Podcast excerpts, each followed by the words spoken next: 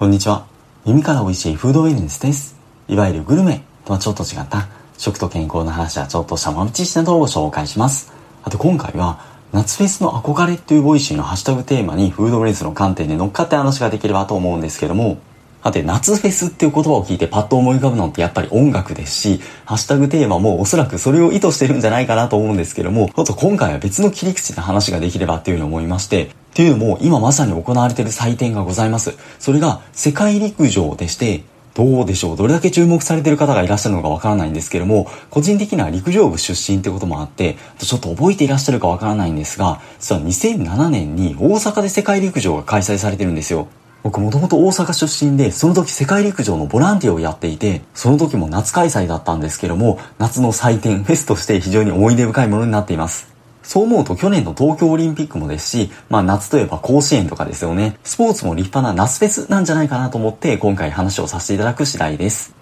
あとこういった国際大会に出場される方って、まあ、あの、選考を突破してきたりとか、標準記録を上回ったりとか、元々の実力としては申し分ない方ばかりだと思うんですけども、ただとは言って、本番で本来持っている実力を出し切ることができるかどうかっていうのはまた別問題ですよね。学生時代スポーツされてた方も多くいらっしゃると思うんですけれども、よりによって本番で力を発揮できなかったみたいな経験割とあるあるなんじゃないかなと思います。ましてやこんな国際大会とかって、まあ、異国の地に行って本番でベストコンディションを出すってそう簡単なことではないと思うんですよ。そもそも少なからず時差があるので、時差ボケ問題があるんじゃないかなと思います。これは遠いほど時差も大きくなるので影響大きくなるんじゃないかなと思うんですけれども、どうやら西側に行くか東側に行くか、行く方角によっても影響が違うようで、西回りのフライトよりも東回りのフライトの方が一般的に時差ボケの影響を顕著に受けやすいと言われているようです。ちょっと面白いのがアメリカのメジャーリーグ。同じ国内とは言っても国土が広いですもんね。結構長時間のフライト移動もあるみたいなんですが、移動しない方のチームのホームゲームでの試合チームをアウェイチームの飛んできた飛行方向別に比較をすると、アウェイチームが東方向に飛んできた場合の方がホームチームの勝率が高くなって、そしてアウェイチームの投手の被安打率が高くなったっていう報告もあるんだそうです。じゃあなぜ方角で違いが出るのかってところなんですが、人間の体内時計の周期って1日ジャスト24時間ではなくて24時間にもちょっと長めらしいんですが、なので早い時間にシフトするよりも遅い時間にシフトする方が適用しやすいっていう風に言われていて、その意味ではフライトも西側に移動する方が時間って遅くなるじゃないですか。現地の時間に適用しやすいっていう風には言えそうなんですが、その一方で東側だったら逆に時間が早くなるので、早い時間に体内時計をシフトさせなくちゃいけない。それに西回りのフライトよりもちょっと無理が生じて時差ボケがより生じやすいってことのようです。それを踏まえると、今回の世界陸上はオレゴンなんで、日本から行くと、普通に行くと東回り。日本人からするとなおさら不利って言えるかもしれません。はて話の前提がちょっと長くなりましたが、じゃあどうすればこの影響を緩和できるのか。あくまで食っていう観点なんですが、食事には体内時計を調整する働きがあるので、なるべく行く先の現地時間に合わせた食事をとった方がいい。現地に着いたらもちろんなんですが、その前の移動中のタイミングでも、フライト中に機内食って出てきますよね。僕は機内食好きなんで出てきたら割と反射的に食べちゃう方なんですが、とはいえ機内食って変な時間に出てくることあるじゃないですか。何を変って指すかにはよるんですけども、この出てくる時間を日本から海外に行く場合だったら、日本時間の朝食とか夕食のタイミングではなくて、現地時間の食事のタイミングに出てくる機内食を取った方がいいっていう風な時間栄養学の本とかでも言及があったりします。例えば日本時間だったら程よいタイミングかもしれなくても、現地時間で考えると真夜中の食事みたいなこともあるわけですよね。時差ボケをなるべく早く解消するっていう意味では、現地時間で深夜とか微妙な時間に出てくる機内食はスキップした方がいいっていう言及もあったりします。そして一食抜くことで絶食時間が空くってことにはなるんですが、空腹時間をしっかりとった後の食事の方が体内時計のリセット効果は高まるんだそうです。確かにその意味でも現地時間に合わない機内食をスキップするっていうのは一つの戦略なのかもしれないですよね。正直僕は話しておきながら食いしん坊なのでなかなかそれできないなと思ったりもするんですが、さて、機内食っていう観点では、スポーツ栄養学ハンドブックっていう本というか学術みたいなものなんですけども、ここでは遠征時に選手が注意すべきポイントとして、飛行機移動中の脱水っていうのが挙げられていました。確かにフライト中って飲み物のサーブとかあるんですが、量もそんなに多くないですし、なかなか来なかったりとか、乱気流で提供中止みたいなこともあったりしますよね。脱水でコンディションを崩してしまうってことにもなりかねないので、やはり飛行機の機内には自分で飲料を買って持ち込むことが勧められるとのことでした。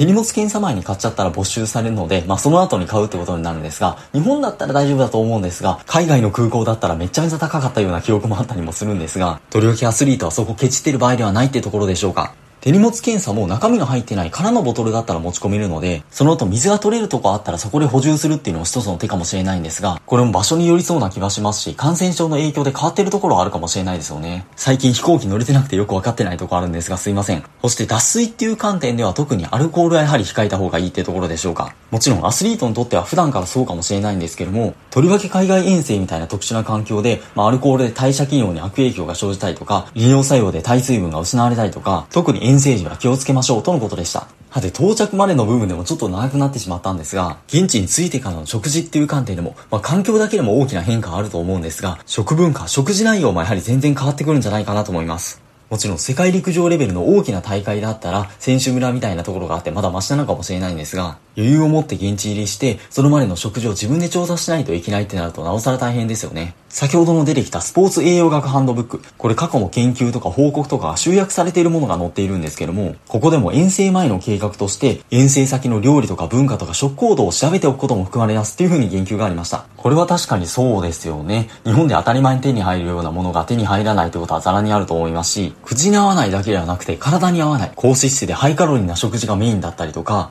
例えば遠征先の国がちょうどラマダン期間中で日中食事が取れる場所を見つけるのに苦労するってことももしかしたらあるかももしれないですよね。それを遠征前からしっかり把握できていれば、渡航前に日本から持参する食べ物、すぐに調理できる常温で保存できる食品とかをはじめ、何をどれだけ持っていくかっていう計画も立てられますよね。この辺は現地を楽しむ旅行とかとは全然違うなってまあ当たり前なんですけども思って見ていたんですが、他にも現地の食事の留意点として見えない油に留意する濃厚でクリーミーなスープとかサクサク食感のパンとかサラダのドレッシングとかサンドイッチのソースとかに至るまで見た目からしてコンディショニングに影響出やすそうだなーってものだったら分かりやすいんですがパッと見分かりにくいところにも留意が必要かもしれないですしまあこれは日本でもそうかもしれないんですがあと現地のレストランでの食事の際はなるべくアラカルトを注文しましょうっていうのも tips としてありました。例えば付け合わせで、まあ、グリルの魚料理を頼んだらソースでひたひたになったポテトが一緒に出てきたとかまあこれは日本でもあるあるだと思うんですが、特にコース料理系だったら、まあデザートとかも含めて、まあこれはいらないってものが一緒についてくるという可能性は高いですよね。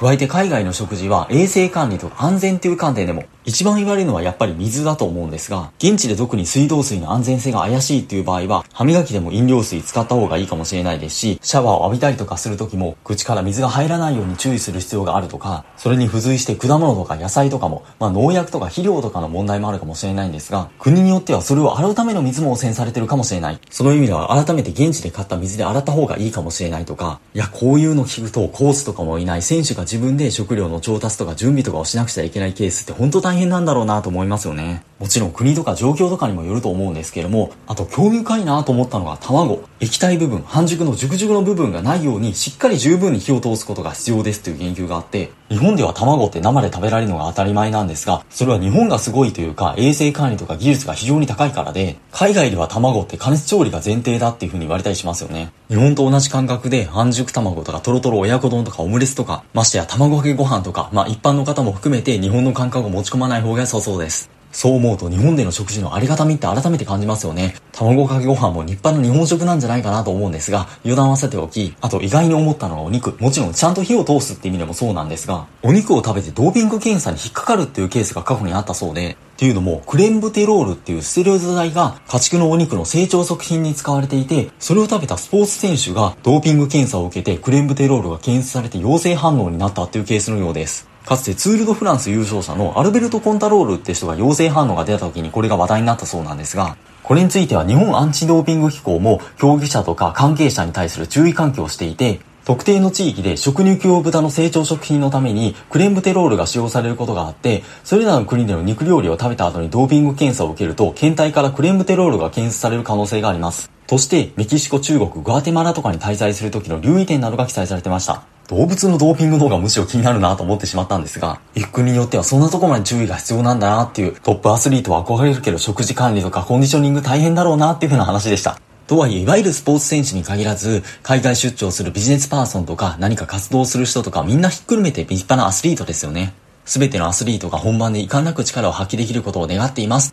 いや、ちょっと時間の都合で割愛してしまって、ちょっと慌ただしい感じで申し訳なかったんですけども、音楽でもスポーツでもしっかり夏フェス満喫していきましょうということで、引き続き素敵なフードレンサイ後をお過ごしください。本日もありがとうございました。